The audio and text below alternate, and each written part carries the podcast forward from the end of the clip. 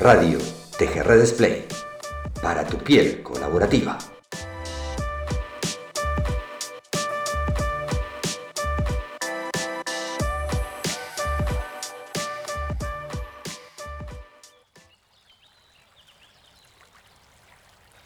Quiero comentarles que estamos en el río Arga, en Pamplona, eh, Navarra, muy cerca de la casa de nuestra invitada. Creo que la estoy viendo, me parece que la estoy viendo por ahí acercándose. Hola Mariano, hola. Hola Leire, qué lindo escucharte. Hola Leire. Hola, hola Elena, buenos días. Buenos días, qué divino este lugar. Mm, pues sí, sí, es eh, un regalo que, en el corazón de una ciudad podamos encontrar un rinconcito con tanta naturaleza. Sí, es precioso. Me alegra mucho que te guste. Pregunta, ¿qué te llama de este lugar? Porque nos habías comentado, no sé si una historia, pero sí que es un espacio para ti como muy, que te llama al, pensar, al poder concentrarte? ¿Qué, te llama de este lugar en donde hoy nos encontramos? Y si quieren, mientras tanto, nos vamos acomodando, nos sentamos. Yo tengo acá mi mate, este, bien argentino y uruguayo, aunque Elena, que es uruguaya, no tome mate, que eso es lo raro, pero bueno, este, tomamos, tomamos mate por aquí. Si quieres, te convido o tienes algo para tomar, ¿quieres algo? ¿Necesitas algo? Estoy yo con un cafetito, Mariano, muchas gracias. Excelente, excelente. ¿Qué te llama entonces este espacio, Leire? Ya nos vamos metiendo un poquito en nuestra, en nuestra conversa. Sí, eh, este espacio es, un regalo para mí. Está en eh, el río, el río Arga, atraviesa todo Pamplona de norte a sur, bueno, sí, más o menos de norte a sur, y han sabido mantener y conservar bastante mm, fielmente a, lo que es la naturaleza el río. Y mi casa estará a 50 metros del río, más o menos, y me siento una grandísima afortunada de poder vivir en una ciudad como Pamplona y al mismo tiempo tener la oportunidad de acceder a un espacio así de natural y así de bonito. Me da mucha vida. Bueno, me encanta, me parece hermoso el lugar, así que te agradecemos muchísimo que nos, nos hayamos podido reunir aquí en este, en este espacio tan, tan mágico, ¿no? Para, para una conversa eh, como la que vamos a tener hoy, especialmente sobre las relaciones, el cuidado de las personas. Aprovecho para presentarte, Leire. Leire Iriarte Cerdán se formó en el campo ambiental. Tras concluir su tesis doctoral, comenzó a trabajar en cooperación al desarrollo y posteriormente en investigación en sostenibilidad, hasta que en 2018 fundó El Buen Vivir, como organización dedicada a la promoción de la cultura de la felicidad. Leire es una persona comprometida con la vida, en constante revisión y continuo aprendizaje, y realmente eh, esta presentación nos llama a la primera pregunta. Eh, siempre nosotros, eh, Leire, buscamos algo que, como metodología social o tecnología social tiene TGR, que es el, historiómetro, ¿no? Esto de qué cosas hicieron de nuestra vida que hoy estemos aquí hablando de esto. O sea, ¿cómo, cómo llegás a hablar justamente de la cultura de la felicidad? ¿Qué, te llevó a, estos terrenos hermosos?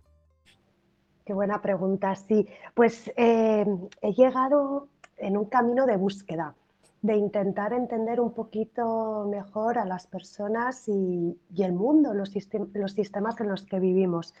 Por vocación tuve la grandísima oportunidad de empezar mi carrera profesional en la cooperación al desarrollo que como todos los sectores tiene sus luces y sus sombras y vi eh, que solo con cómo estaba estructurada la ayuda al desarrollo no íbamos a poder cambiar el mundo. Estaba, llegué, llegó un momento en el que me convencí de que solo cambiando los síntomas sin cambiar las causas no íbamos a poder avanzar en crear una sociedad más justa para todas las personas.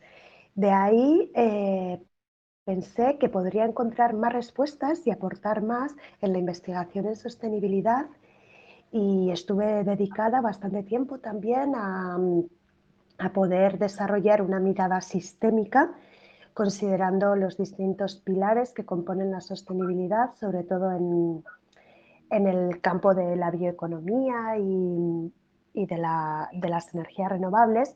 Y aquí también me topé con un muro que al final eran las personas.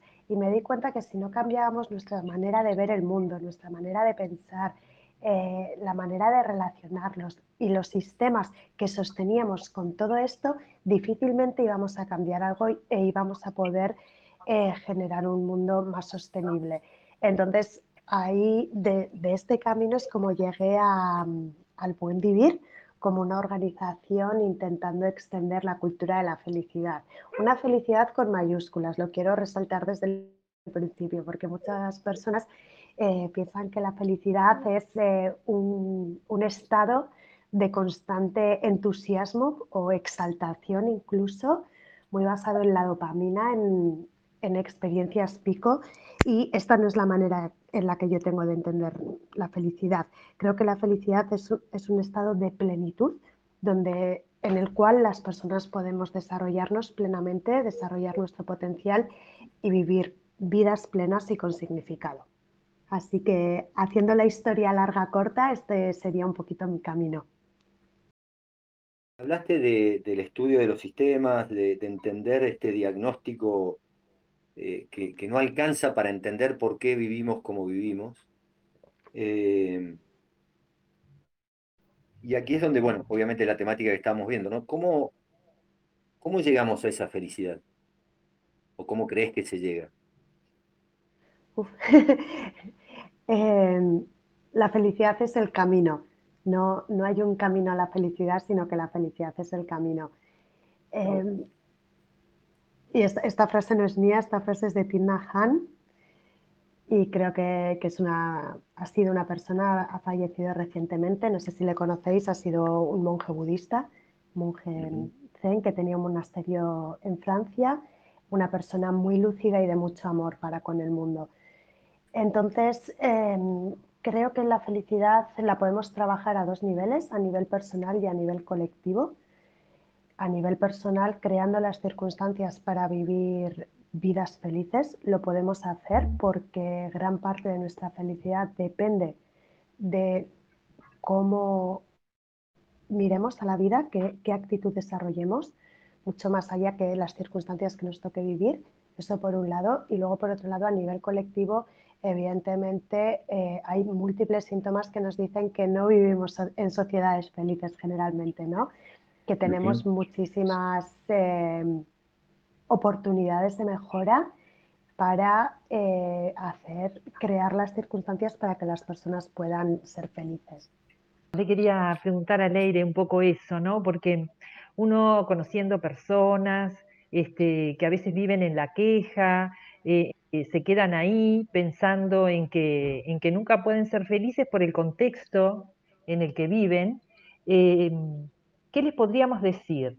¿no? Cuando han tenido de pronto una, una vida de, pérdida o una vida de determinada escasez en donde no tienen muchas esperanzas, ¿qué les podríamos decir para, para justamente confiar en que la felicidad es el camino, ¿no?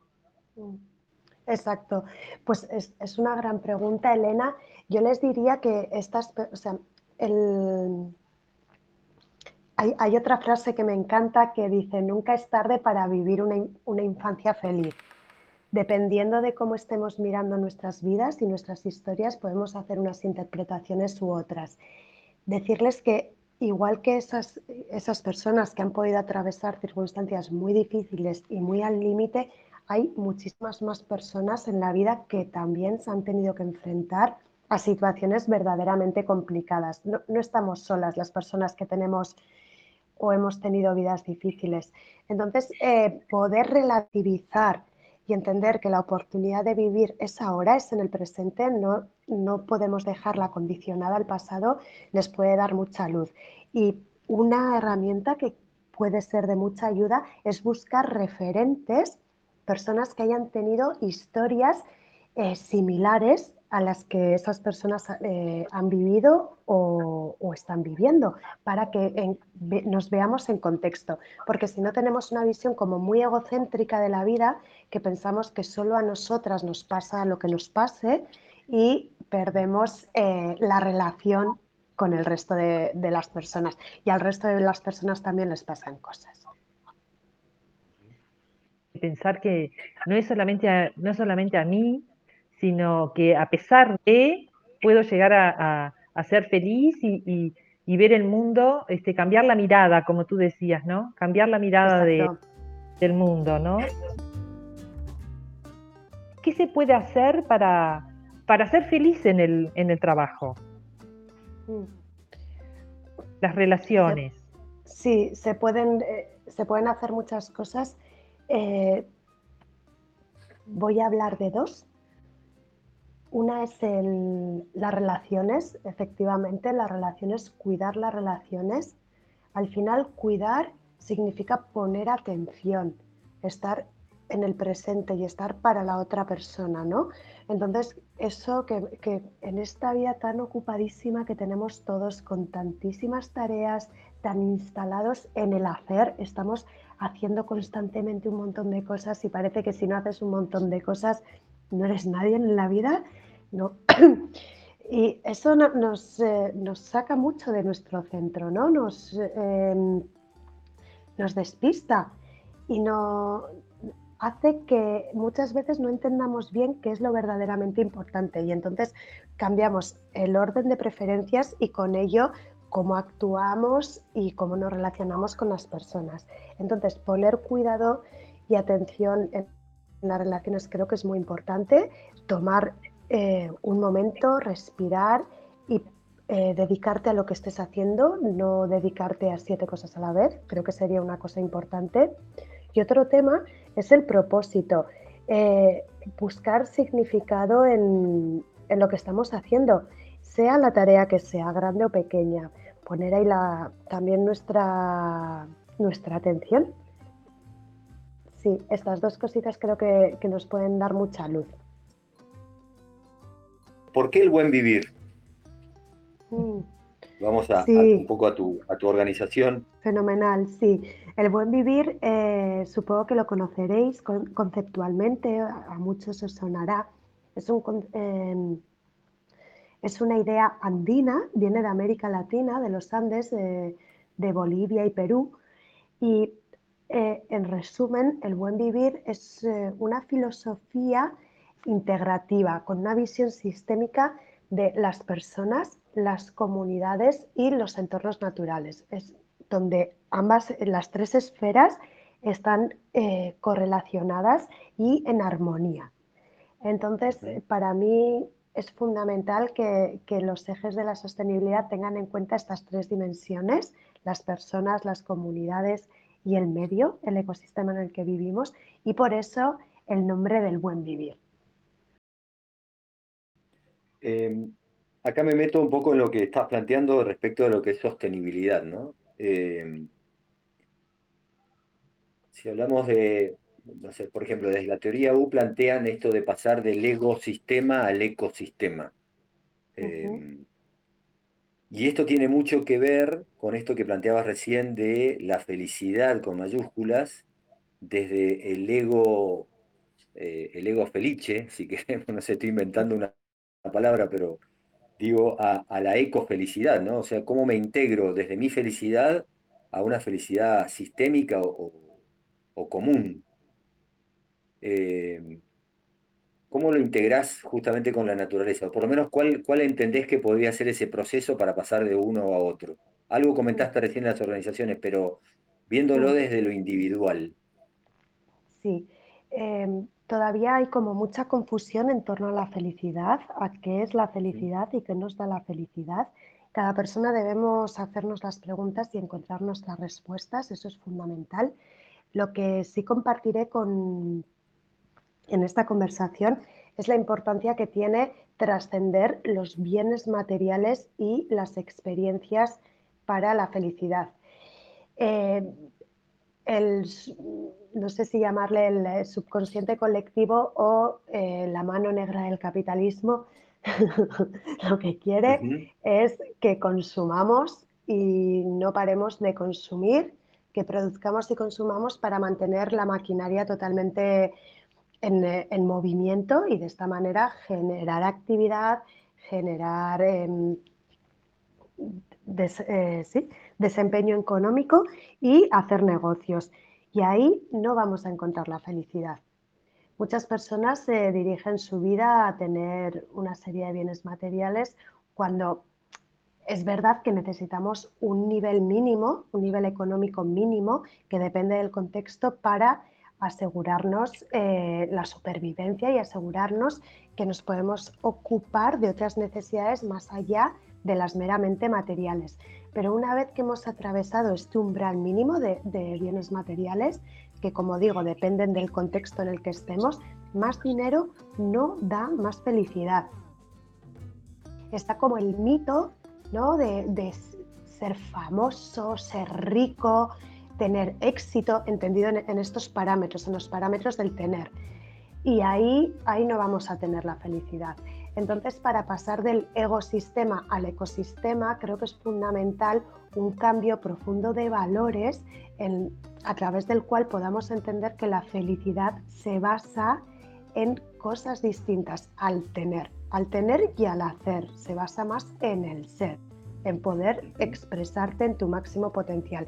Y para mí este cambio de valores es lo que puede ayudarnos a hacer un cambio de paradigma que haga que el paradigma en el que estamos viviendo ahora del consumo, del hiperconsumo sin sentido, pierda la validez. Y si pierde la validez, pues vamos a dejar de basarnos en él. Para mí es mi, esperanza. Claro, porque en definitiva este, te iba a preguntar si era, era caro eh, ser feliz. Eh, ¿Lleva tiempo? ¿Es un lujo ser feliz? pues em, ser feliz es eh, poner atención y preocuparte de lo verdaderamente importante en tu vida, ¿no? Que muchas veces atendemos cosas que consideramos que son muy urgentes y que hay que hacer y nos desviamos de lo que verdaderamente queremos hacer. Hay una enfermera australiana a la que siempre me refiero porque me parece que hizo un estudio brillante que se interesó por los arrepentimientos de las personas que estaban a punto de morir. Y uno de los cinco arrepentimientos más comunes de estas personas es el no haber sido más felices. Eh, y en función de esto, ¿cuál es tu definición de éxito? Hmm. Definición de éxito creo que puede ser eh, acostarte un domingo por la noche con una sonrisa y levantarte un lunes por la mañana con la misma sonrisa. Ahí estaría mi definición de éxito. En el Mahamudra, ¿no? la gran sonrisa interior en la sociedad justamente este, que, salen tantos memes en las WhatsApp y demás que te dicen es viernes y el cuerpo sabe y, la depresión del domingo de noche y, que se viene el lunes, ¿no? Este, eso tal cual lo que, lo que estás diciendo, Leire. Claro, mm. pero porque estamos muy, eh, como muchas personas se dedican a hacer un trabajo que no les gusta por una remuneración para poder sobrevivir. Entonces eso provoca como mucha ruptura entre las personas porque no estás donde quieres estar, estás en un sitio donde estás obligado a estar para obtener un salario para sobrevivir y así es muy difícil realizarse. Entonces, o aceptas la situación que tienes y convives con ella de una manera pacífica o buscas algo que te, satisfaga personalmente, ¿no? Y lo estamos viendo, por ejemplo, la gran renuncia de Estados Unidos. Mirad lo que está pasando, que hay muchísima gente que no quiere ese trabajo, el trabajo que ha venido haciendo durante tantísimo tiempo y ha dicho, basta, se acabó, no quiero hacer esto con mi vida. Y esto también lo vemos en Europa y se ve en un montón de sitios que las personas están intentando buscar más sentido a sus vidas. Entonces, bueno, evidentemente están los memes en todas las redes sociales, pero creo que hay mucha gente a la que esos memes ya no les sirven y están poniendo más orden y más armonía en sus vidas.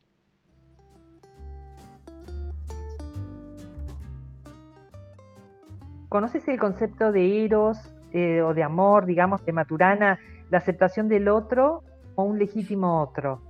¿no? ¿Cómo, ¿Cómo incide esto en la felicidad justamente en las relaciones, ¿no?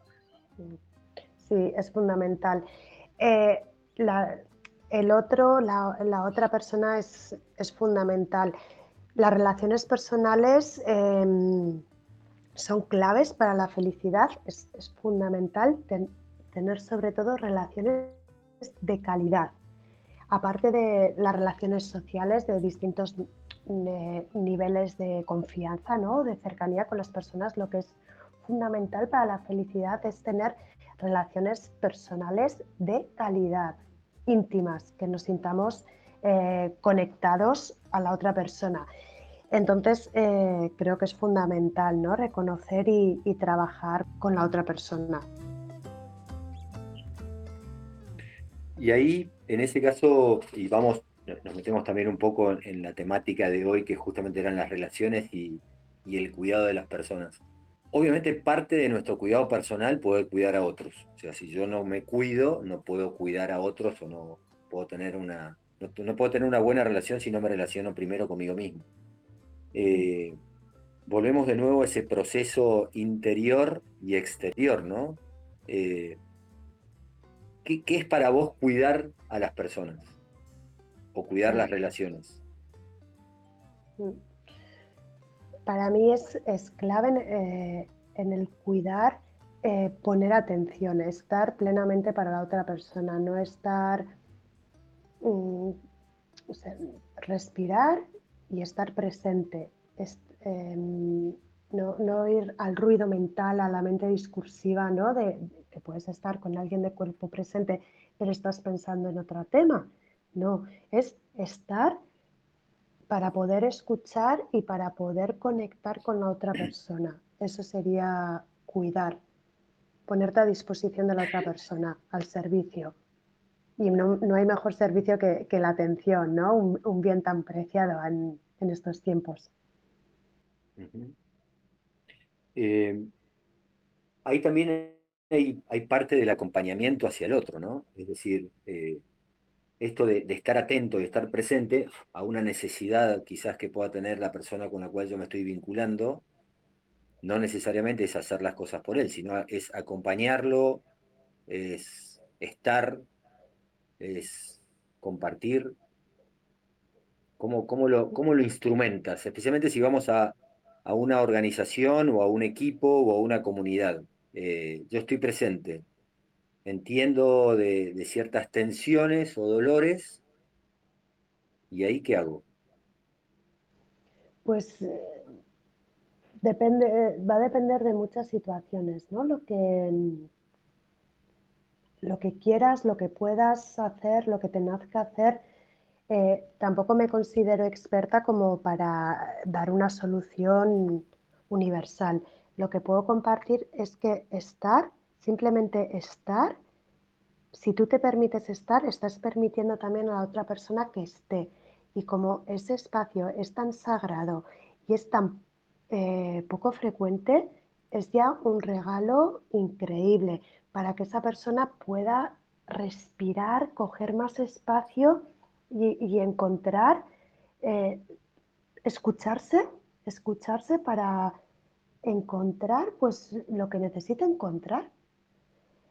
Evidentemente, eh, aparte de, estar presentes, si es necesario, también puedes intervenir de distintas maneras, ¿no? que va a depender de la situación, pero no necesariamente en todas las situaciones hay que intervenir mm, de ninguna manera, aunque puede que sí, por supuesto, pero siempre desde, desde el respeto, desde em, la humildad y desde el reconocimiento a la otra persona, que la otra persona va a saber encontrar su camino o vamos a encontrar, eh, saber encontrar la solución, la respuesta a un, tema, a un desafío organizacional que, tengamos, si eh, nos sabemos escuchar y sabemos escuchar a la organización también.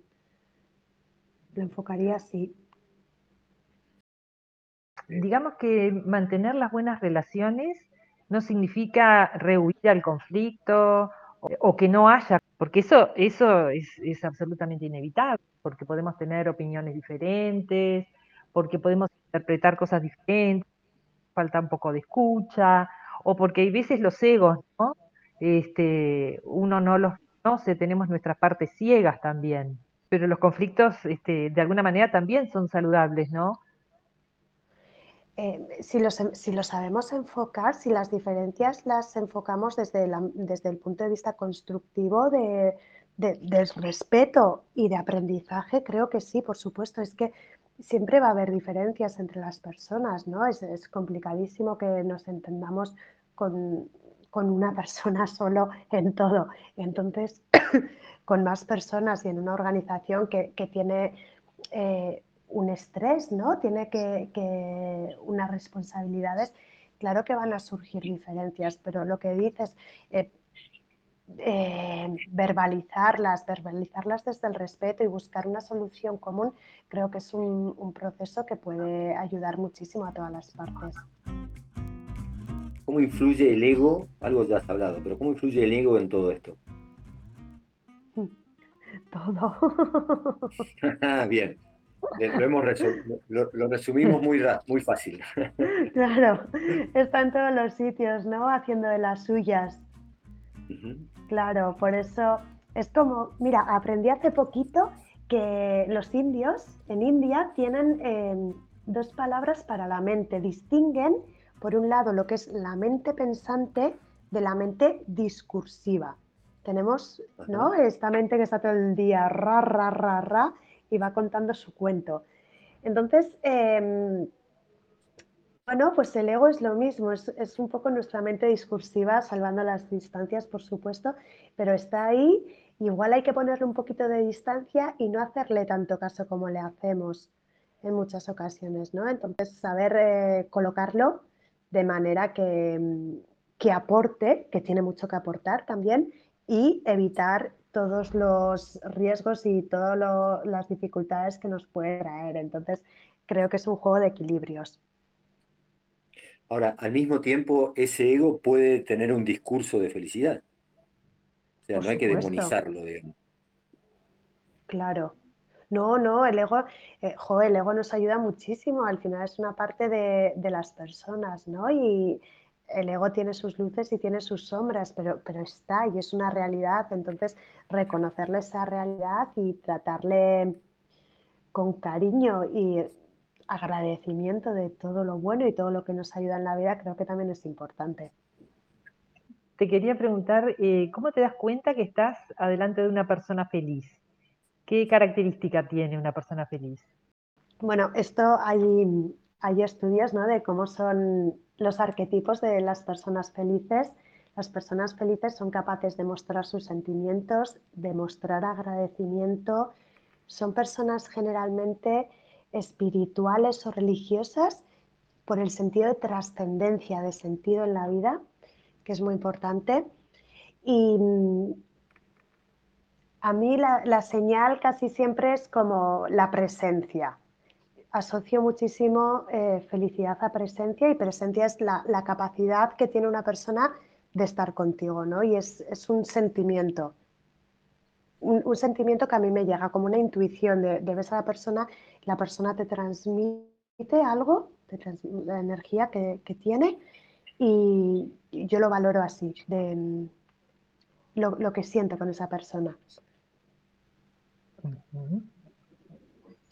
De todo lo que estás eh, haciendo, eh, especialmente por, el buen vivir, digamos, como, buque insignia de, todas tus actividades, eh, ¿Qué estás buscando conseguir? ¿Qué te gustaría conseguir con todo lo que haces en el día a día? Mm. Mm.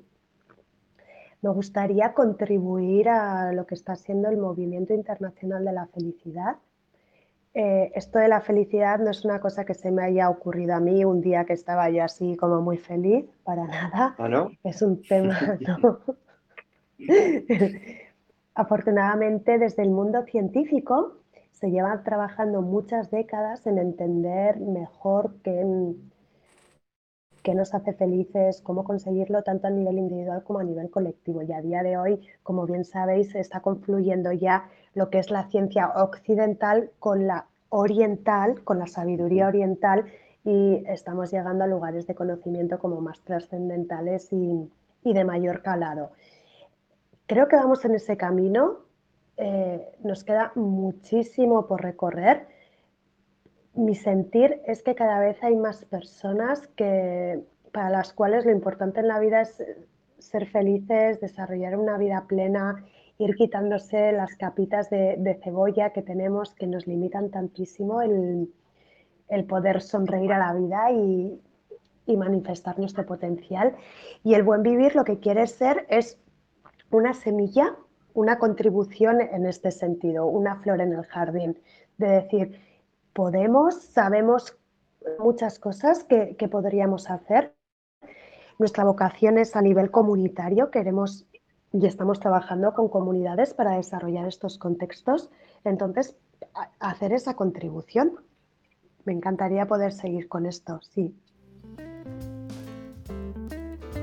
¿Cuál es la relación directa que tiene en todo esto con la naturaleza como mm. tal? Es decir, ¿Cómo, lo vinculas a, los biosistemas? Esto que planteabas de, de, las relaciones, ¿no? Eh, personas, comunidades, naturaleza, medio. ¿Cómo, ¿Cuál es el vínculo que le encuentras tú a la felicidad respecto a la naturaleza, al medio? O a los orígenes, si Sí, sí, muy buena pregunta y te la resumiría también en dos líneas. Por un lado, eh, la relación que tenemos con lo que se conoce como los límites planetarios, que son distintos ciclos biogeofísicos eh, que funcionan en el planeta Tierra, el cambio climático, la diversidad, los ciclos de fósforo y de potasio, bueno, así hasta nueve ciclos. Entonces estos ciclos lo que hacen es asegurar la vida en la Tierra. Y a día de hoy hay varios ciclos como la biodiversidad o los ciclos de fósforo y de potasio que han superado los umbrales de funcionamiento razonable. Estamos en zonas como muy críticas. Entonces estamos poniendo en peligro, estresando muchísimo los sistemas que rigen la vida. A día de hoy, bueno, a día de hoy y, y siempre, el último árbol del Amazonas no lo vamos a cortar, se va a morir, porque va a llegar un momento en el que el ecosistema no se puede sostener. Entonces, las relaciones eh, naturales no son lineales y estamos trabajando o seguimos eh, relacionándolos con el, con el medio de esa manera, como si fuesen lineales. Entonces, creo que un poquito de humildad y de respeto hacia, hacia la tierra sería interesante eh, y para eso necesitamos minimizar nuestros niveles de consumo y buscar soluciones regenerativas a todos aquellos abusos que ya hemos hecho. Eso por un lado. Y por otro lado, lo que no se nos puede olvidar es que somos parte de esa vida, de ese, de ese sistema vivo. Y como personas humanas necesitamos la relación con la naturaleza.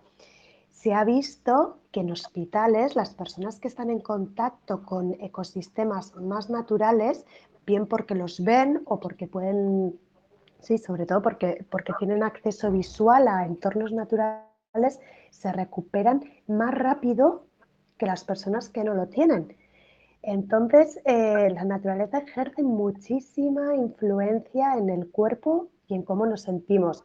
Y eso no, tampoco debiera, se nos debiera olvidar, ¿no? Por, por, lo que, por todo lo que nos aporta estar en, en la casa, en nuestra casa, que es el medio natural. Ahí respecto a, la vinculación con la naturaleza, también se sabe que la naturaleza como tal tiene la ley del menor esfuerzo. Es decir, eh, esto es un poco lo que estás planteando. La naturaleza, un árbol no acumula energía o agua por cualquier momento. Toma la que tiene que tomar porque es la que necesita eh, y después no tiene esta visión lineal de que sigo acumulando o por las dudas o para tener o, o por lo que sea. ¿Cómo, ¿Cómo lo relacionamos y acá me meto un poco también en las organizaciones y en el día a día, ¿no?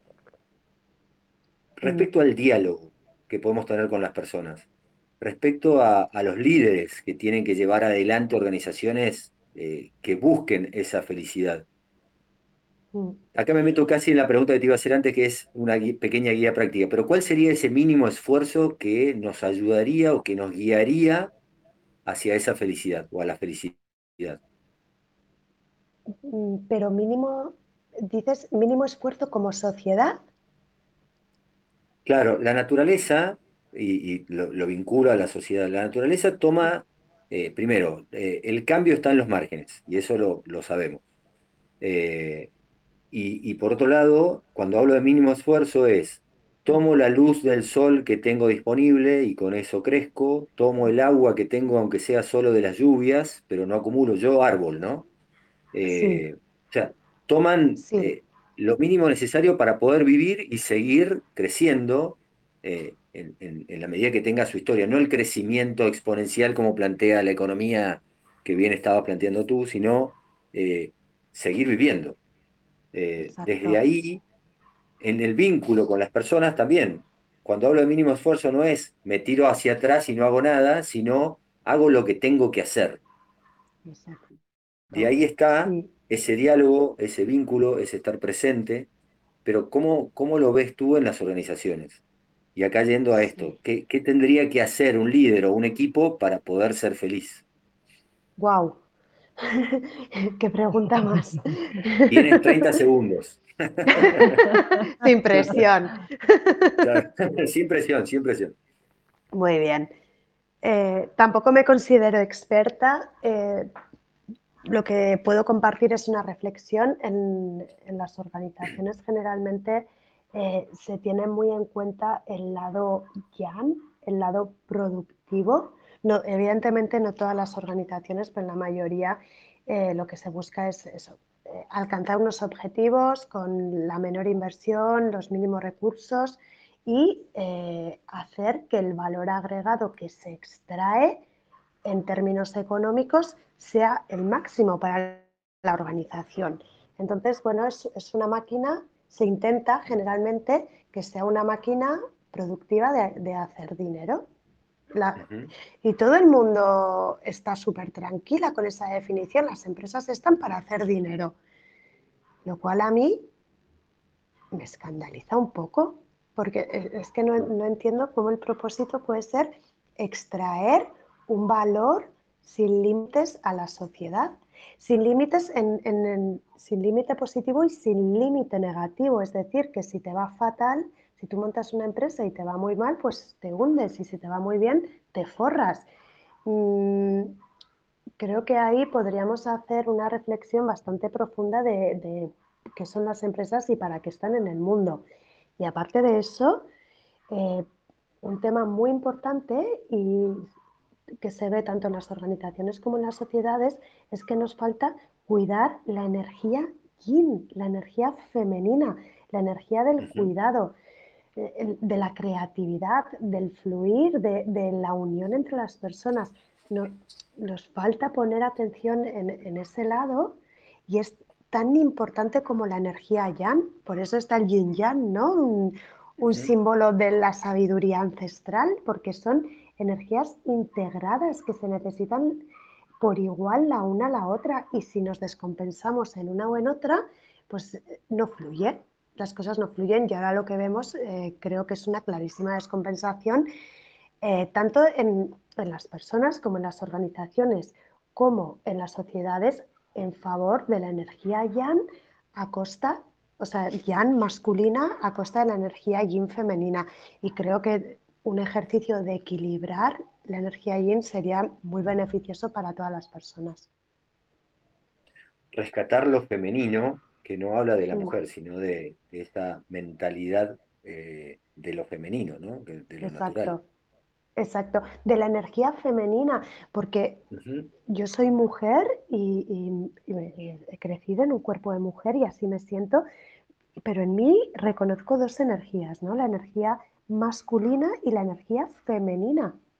Yo por ser mujer no tengo por qué renunciar a la energía masculina en absoluto. Voy a ser eh, una persona mucho más plena si soy capaz de integrar ambas energías. Creo que la, clave de, estos tiempos es la inclusión en vez de la exclusión. No hay que elegir una u otra energía, sino ver la manera en la que podemos integrar ambas. Esto que, nos comentas nos lleva a esto de escuchar, de atender, de estar presente eh, con y para el otro, de poder contribuir, de poder co-crear, habla básicamente de eso, de la integración, de, la aceptación de la diversidad, como bien planteaba Elena respecto a Maturana, de, la otredad del otro para con el otro eh, y con uno mismo, ¿no? O sea, hasta dónde puedo, no, hasta dónde no, debería integrar todo lo que tenga a mi alrededor para, para poder sumar y desde ahí buscar esa felicidad.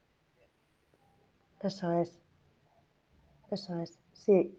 Y aceptar la complejidad de la vida, porque venimos de una tradición como muy reduccionista, hemos limitado muchísimo, ¿no? Hemos querido como encasillar las cosas, compartimentarlas, eh, limitarlas a aquello que pudiésemos entender. Y bueno, creo que confío en que otro, otra tendencia que podamos ir viendo cada vez más claramente es la capacidad de convivir con lo complejo. Exacto. Sí, me, quedé pensando convivir con lo complejo y no tomarlo como complejo. Exacto. Porque ahí es donde nos trabamos, ¿no? Esto es decir, uy, es tan complejo que no puedo hacer nada y por ende no hago nada, eh, versus convivir con lo, con lo complejo, ¿no? Ahí y eso es interesante y ya casi que voy al, voy al cierre, pero es interesante entender el impacto que puedo tener o la irradiación que puedo tener desde mi metro cuadrado y pensar que el mundo lo puedo cambiar desde mi metro cuadrado y no que tengo que hacer algo que modifique millones y millones de metros cuadrados. Eh, no sé si se entiende. Exacto, exacto, se entiende perfecto, Mariano. Em, al final, eh, eso, estamos irradiando energía todo, en todo momento somos la media de las cinco personas con las que más tiempo pasamos. Entonces, mira lo importante que somos, ¿no? Cada persona en eh, el efecto que tenemos en las personas que tenemos a nuestro alrededor. Y al final, sí, sé el cambio que quieres ver en el mundo. Y creo que esta frase, por mucho que la digamos, no se va a desgastar. Eh, muy sabio Gandhi cuando, cuando la dijo, ¿no? Sé el cambio que quieres ver en el mundo y por supuesto, si quieres, si quieres cambiar algo, lo que tienes que hacer es cambiarte a ti mismo. Y desde ahí que puedes cambiar el mundo entero, pero desde el cambio interior. Mm. Me encantó. Tan, tan fácil como difícil. Ah, bueno, ahí está la, la diferencia entre simple y, fácil, ¿no? Este, es simple respecto al proceso y al camino. Lo difícil o lo, lo no fácil es justamente lo que las propias limitaciones que tenemos para poder hacerlo, porque en definitiva pasa por ahí, no por el contexto. Em, voy a hacer unas, unas frases que, que, Nati fue recolectando como cosecha de, lo, de lo vivido hasta ahora y vamos a ir al cierre. La felicidad es el camino, la felicidad con mayúsculas, cambié la, la forma de verla y entenderla hoy en día eh, como plenitud. Nunca es tarde para vivir una infancia feliz. La felicidad desde dos caminos, uno personal y otro colectivo. La oportunidad de vivir ahora es el presente. Salir de una mirada egocéntrica y comprender que a todas las personas nos pasan cosas. Podemos acompañarnos y cambiar la actitud frente a cómo vivir ese camino de plenitud. Cuidar es poner atención, también es detenerse. Buscar significado en lo que estamos haciendo, conectar con nuestro propósito. Filosofía como visión sistémica del entorno, personas, comunidades y medios. La felicidad es el sistema económico actual en donde el tener y el hacer es lo que permite que las relaciones entre las personas pierda el foco e importancia. Las personas buscan de una u otra manera vivir una vida con sentido reconocer esa realidad es otredad incluso desde su ego. La capacidad tiene una persona, eh, que tiene una persona de estar consigo es lo que te hace sentir y una semilla, una flor en el jardín para quitarnos las capas de cebolla que nos limitan a vivir esa plenitud. Yo voy a agregar una palabra que usa un amigo mío que, que me encanta, que es el vivir en el hacer, pero cambiando la palabra, eh, la letra C por una S. Mm. Entonces, hacer es hacer siendo o siendo desde el hacer. Preguntas de este ping-pong. Eh, un libro que te haya marcado. El Principito. Eh, sería corto, pero me encantaría una respuesta de una respuesta al por qué. Eh, por la inocencia y la capacidad de ver el mundo desde el corazón. ¿Una película? Avatar. El futuro del cuidado de las organizaciones. Imprescindible. El mayor obstáculo en las personas al momento de conectar con el cuidado. El ego. Una práctica de cuidado fácil de implementar en, estos, en nuestros contextos cotidianos. La atención. ¿Cuál es un buen plan dado el momento planetario en que nos encontramos? ¿Cuál es un buen plan? Sonreír a la primavera. Y pensar que siempre es primavera, ¿no? ¿Un deseo? Amor para todos. Leire, muchísimas gracias. Eh, hay algunas preguntas que me gustaría eh, decirte rápidamente, ya no sería el ping-pong.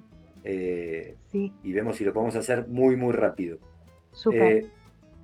una frase que refleje tu estado de plenitud.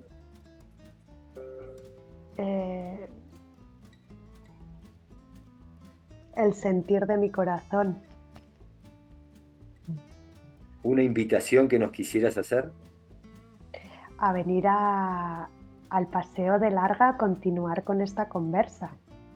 Ya, eh, dame cinco minutos que me Bueno, va a tardar un poquito más el avión, pero voy, voy para allá. Un mensaje a quienes son líderes respecto al cuidado de las personas. Aunque parezca improbable y, y parezca una locura, lo más importante es cuidar a las personas. Cuando sientes esa plenitud, ¿dónde te habla tu cuerpo? En el corazón. ¿Y una frase que te permita salir de estados que te alejan de esa plenitud? Mm, todo pasa. Eh, Leire, realmente un placer. Eh, ahora dejo igual a Elena, a Pato y a, Nati que, por ahí nos cuenten y se despidan y después te vamos a dejar después de, este, de nuestra despedida individual, eh, te vamos a dejar a ti las últimas frases de, cierre. Gracias, muchas gracias Mariano. Mm, así ser eh, realmente escucharte con esa paz, esa serenidad, eh, hablándonos de algo tan profundo, eh, la verdad que deja huellas y, bueno, el, placer de, estas conversaciones con un cafecito en el medio y no importando las distancias y sabiendo que la felicidad es el camino. Muchas gracias. A ti, Elena, gracias, un gusto.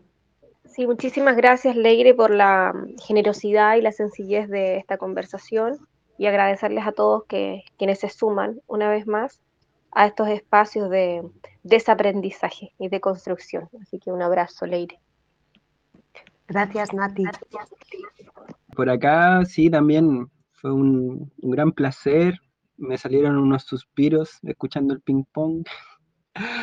Me, me llevo algunas algunos enfoques súper interesantes y mucha alegría de que pudimos concretar este, este podcast que veníamos eh, trabajando desde el año pasado, pero al fin se pudo, así que gracias Leire.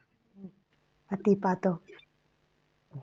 Eh, por mi parte, Leire, agradecerte muchísimo, agradecer a todos los que nos están escuchando, agradecer a todos los que nos van a escuchar en algún momento.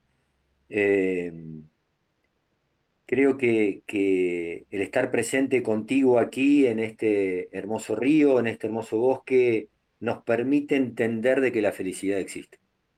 Eh, que, que tenemos ejemplos vivos de que el disfrutar el día a día, disfrutar el momento, es ser feliz. Así que nos invito a hacer con ese. Gracias, Leire, y a ti. A ti, Mariano. te dejo el cierre. Sí.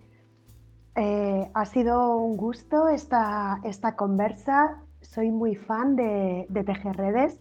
Me encantáis de lo que hacéis, cómo lo hacéis y desde, dónde lo hacéis.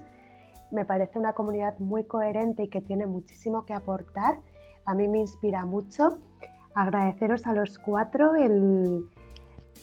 la acogida y el acompañamiento durante todo este proceso y a Cristian Figueroa, que me imagino que estará por ahí o nos escuchará en algún momento, la, la invitación, haber sido la chispa que, inicial que hizo que todo esto pasara.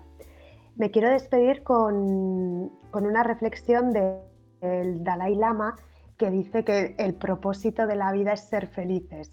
Y de verdad creo que con ese propósito y con, con, esa visión es como vamos a poder cambiar un montón de cosas.